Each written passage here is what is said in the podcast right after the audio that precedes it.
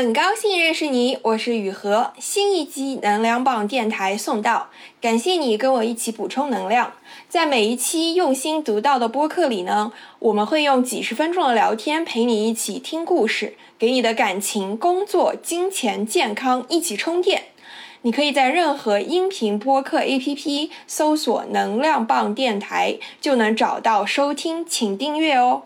我一直免费创作了这么久呢，现在很需要你的支持，请加我的微信 yuhexyz，yuhexyz，加入公号读者和播客听友群，也欢迎你开心放松的找我聊天咨询。请你在你用的播客 APP 里给这一期点个赞，也给能量棒电台五星好评。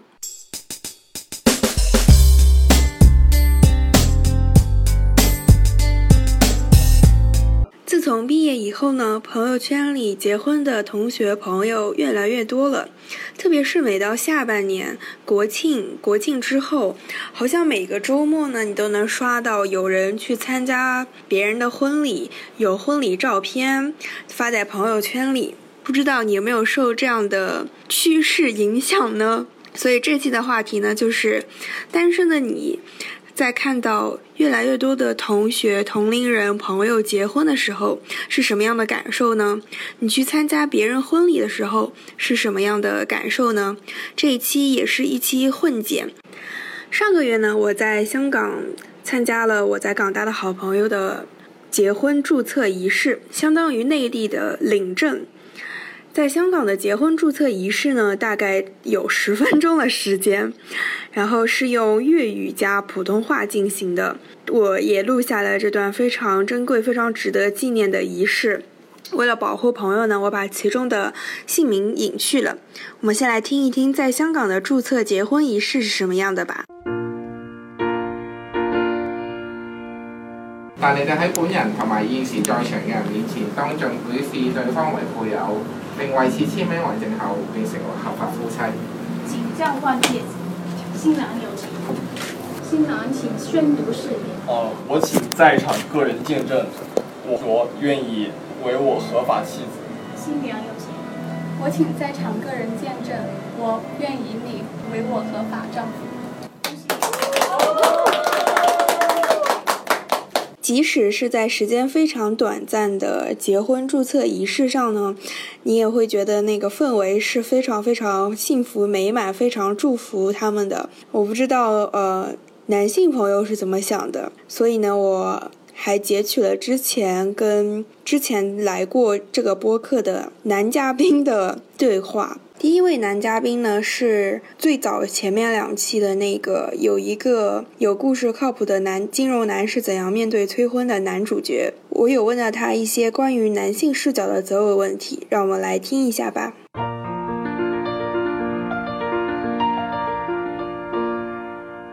那你们看到有同学、有朋友、同龄人结婚，会不会有 peer pressure？还好吧，没什么压力。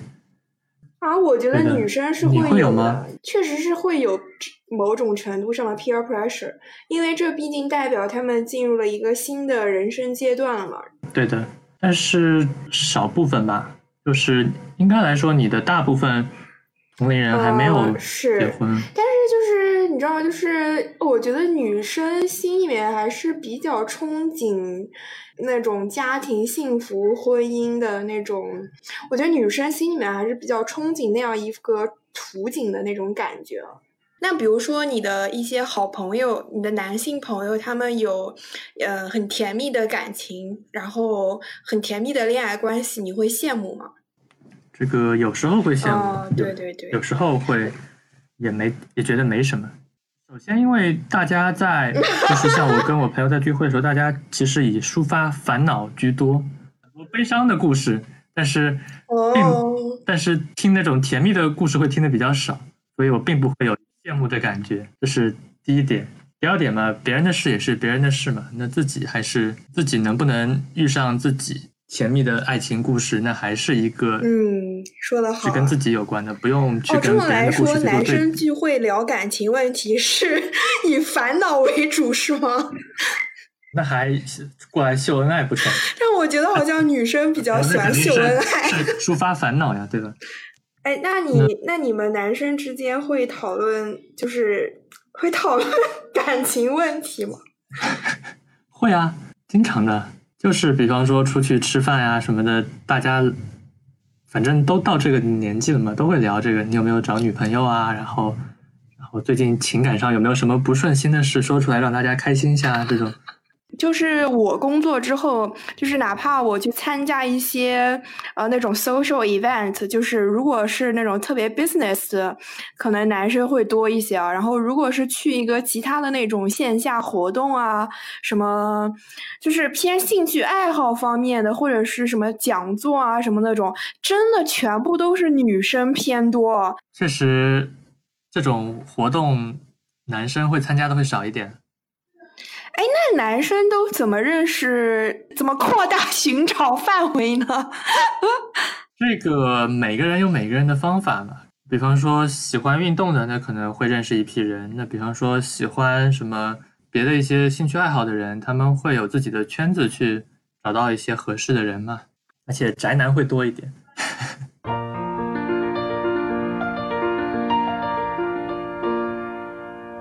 二位男嘉宾是那一期，嗯，在大在大家都想去的公司工作就不会徘徊困惑了吗？那一期的男主角，我也是问到他，看到一些朋友都开始慢慢结婚了，是什么样的感受？但 peer pressure 除了工作上的，还有很多别的地方 peer pressure，你有过吗？比如说那个，哎，当然男生比较少，比如说有人就是结婚，对吧？啊，也是。对吧？你会觉得这是一种 peer pressure 吗？是，这某种意义上肯定是，嗯，就这个，因为这个问题现在其实也没有太仔细的考虑过，但我觉得结婚还好，生孩子是，我也觉得没有不一样的，挺挺挺不一样的东西。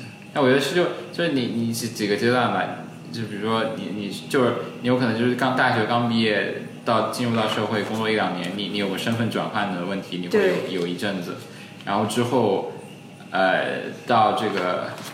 就你工作，如果说工作中遇到了一个比较明显的瓶颈的话，那的确是会会产生所谓的这个快。就我我理解为什么这个就是四分之一危机这个东西，有可能是说，就是因为一般你刚毕业刚做一个工作，你还是有一定程度新鲜感，而且刚做一个工作的时候是有可以进步的空间的。对，有些东西看得比较清楚了。但比如说你做到二十五六岁，就是同一个东西你已经做了三年，对，但有些事成不成？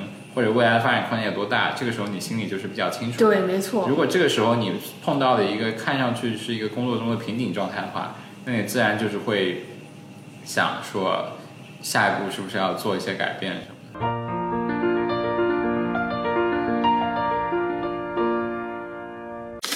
位分享嘉宾呢，是一是我的一位女性朋友，她是在香港浸会大学读完书之后，在香港工作的。她非常大方、直言不讳地说呢，她刚刚过三十周岁的生日，目前还没有男朋友哦。她做过三次伴娘。最多只能做三次哦。他参加过很多很多场婚礼，那么我跟他的话题呢，自然会聊到，哎，参加别人婚礼的时候，会不会特别羡慕别人特别幸福美满的状态，特别羡慕别人的婚礼？但是同时会不会自己又会感到有一些压力？嗯，好像自己还没有男朋友，这方面还没有什么进展。好，那让我们一起来听一下他做伴娘参加婚礼的故事吧。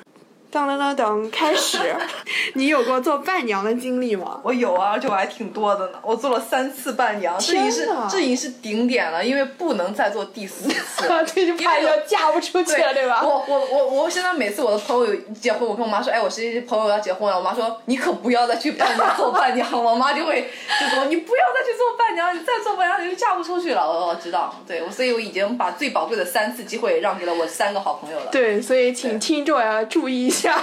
当伴娘须知，对对对，做伴娘你应该会准备的事情，对，对，做伴娘就穿的很美啊。哦，这几件衣服你们喜欢哪一个？然后我们就会去选择那种什么什么衣服，然后穿的特别的靓丽的出来，帮他们做点什么事情啊，什么招待一些客人这些，他们也不认识我，其实讲真，对我就是帮帮大大把手，就是伴娘的主要的工作就是负责美。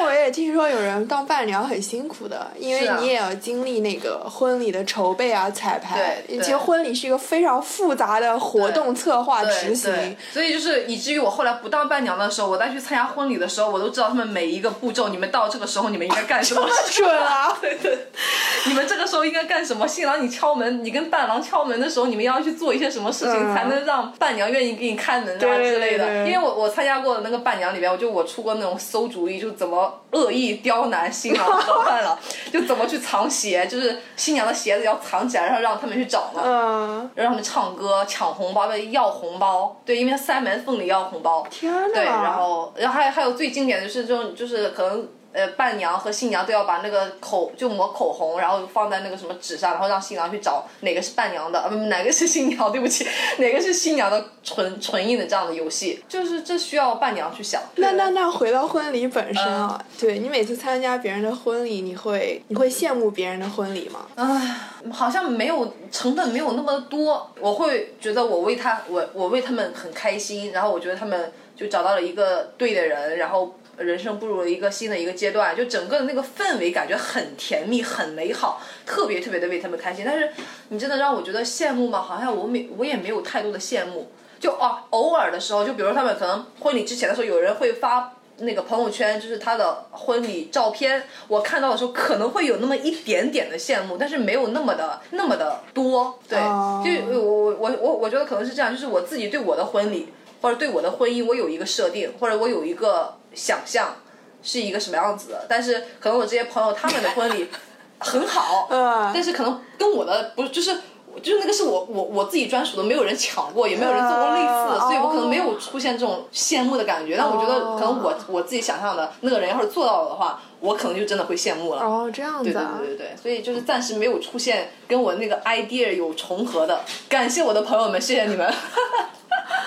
那我还是羡慕过的，对，嗯，因为我觉得就是会看到有一些人，首先第一是我觉得他们的个人状态，因为真的是我非常了解的朋友，我会觉得真的是他们找到了可以一起走过人生的人。对，是这样的个人状态会比较让我羡慕，就是会有一种嗯，生活有归属感，呃，有一定的安定的感觉。而且第二是因为会觉得他们的人生步入了新的阶段，嗯，对，都会觉得结了婚的人 就是和没结婚的人是不太一样的，是不太一样。对对对，会觉得是人生的新的阶段。然后同时也会有一点压力，会觉得好像别人呃走到这个阶段比我用的时间少，比我快。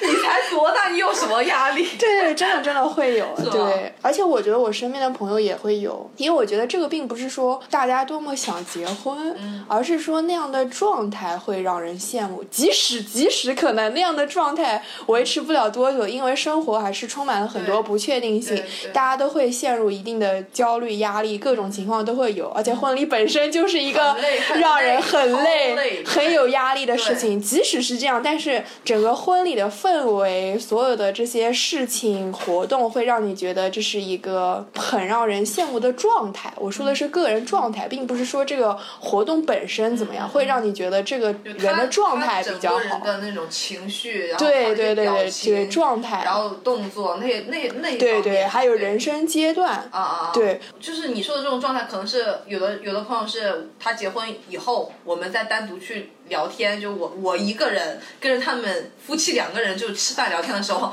我会格外格外的羡慕。这样子啊！人家两口子坐在我对面，然后我一个人，就那种对那个时候对比感对那种对比感是很强的。就是可能在婚礼上，我是作为一个。啊，亲人或者是一个朋友，就很融入那个氛围，然后为他们开心，然后为他们掌声，然后希望他希望他们过得幸福白头发，就会氛围里面就羡慕不是特别多，反正就是真的很希望他们能够好。就退出来婚礼，我们回到日常生活中，有的时候我去约他们去吃饭的时候，我会觉得啊，是真的羡慕，撒狗粮那个成分才有感觉得到。对，那个时候我在婚礼上不会感觉到有撒狗粮的成分，我是之后我才会有这种感觉。对，所以有的时候禁止在我面前撒狗粮。对，然后。还有一个参加婚礼最大的感受就是仪式感嘛，嗯，有很多的仪式，很多那个活动的环节，对对对。其实就是为了一些，为了设置那个环节，让你去走一些人生的仪式感，比如说男方去接女方，啊女方上车了，然后父母在家门口送别，对对对。那个点绝对对是很多女生最高的泪点，没有，我最高的肯定会也是在哭。婚礼上，是父亲牵着女孩的对。手，然后给给男生的手。对对对对对基本上我所有的那我也哭对对对对婚礼我没有一场对对，那那绝对是所有女生的泪点。对还还有一个就是新娘新郎致辞，还有啊爸爸妈妈致辞。对对对哇，我经历过的好朋友的婚礼，基本上新娘新郎爸爸妈妈都会哭。是我也是。对，就是在婚礼上讲话的时候都会哭，无论他们说的是什么，他们都会哭。对，就是大家都在那个情绪里面很那个很很很很感动。对，就觉得哇，会的可以走到一起，就是一起经历过一些事情，然后一起走到一起，所以这种感觉很好，就觉得终于迎来了曙光的感觉，真的是迎来了曙光的感觉。我觉得那个时候那个阳那个不是阳光，那个灯光打下去，就真的希望老天你能保就保佑他们，让他们一生都过得幸福，就那种感觉。还有父亲就是说话的那那那一段，就我觉得，因为其实我觉得有的爸爸可能他提前已经要写好一个稿子了，对对，大家都会写，不然根本不知道说什么，只剩哭了。激动，对，对情绪都很激动嘛。就是，但是可能有我，我觉得在那个台上的时候，有些爸爸可能他最心底的话，可能还是没有说出来，因为他要在在那么多的人的场合，因为父亲可能要要努力的。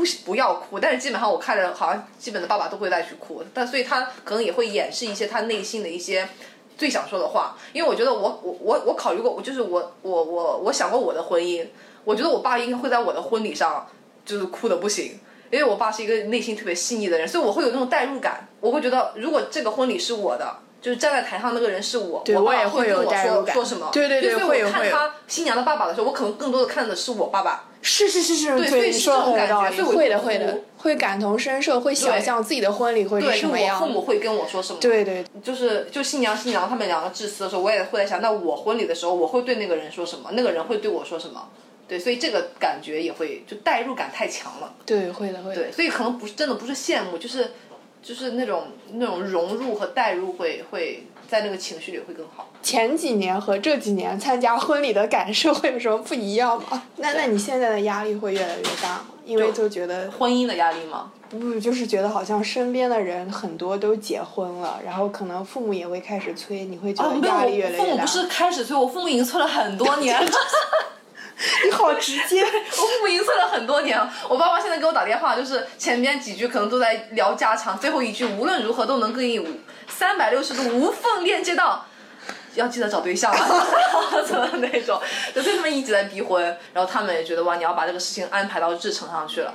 就我后来我才发现，我可能真的没有把这个事情摆在我的日程日程里边。真的啊、现在可能我要真的要三十岁到三十一岁这一年，好不好？或者这两年，我可能要把这个事情摆在日程表里边了。嗯，以前没考虑过。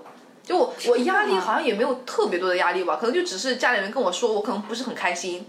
我觉得为什么老在催我，然后这个事情我会去做啊，但是啊，事实上我没有去做这个事情啊，对，然后就可能压力没没有那么的多，就是别人会说我会不是特别开心啊，嗯就觉得我还有其他的事情要做，然后也的确没有遇到一个很合适的人或者很有缘分的人，那那那就就顺其自然喽，就这样这样这样子。对，而且我觉得就是结了婚之后，大家就很少去找那个结结了婚的朋友，哦对对对对对会觉得人家是有哦家对庭、有伴的人，对对对，而且聊天的话题已经不太一样了，对对对不一样 不一样很重要的，对，对就是就是我觉得单身的朋友们在一起聊天就要怎么奋斗，怎么样去在我工作事业上就是 再有突破，嗯跟就是结了婚的人可能要聊天，跟婆婆的关系啊，跟老公的关系啊，就亲密关系如何沟通，就类似于这个样子，就是我可能啊，那就这方面我代入感应该没有那么强了就。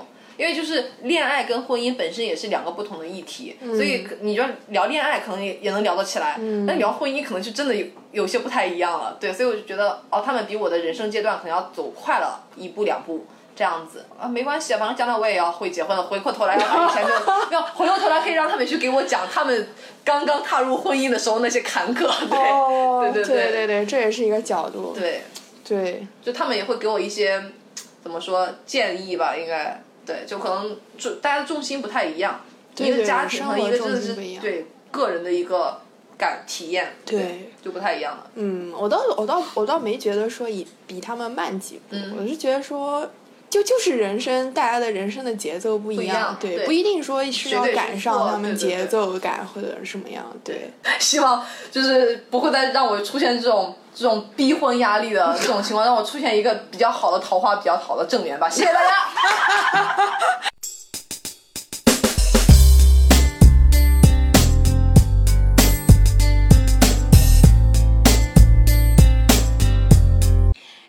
及能量报电台到这里就结束了。如果你有什么想法或者评论，请在下面给我留言。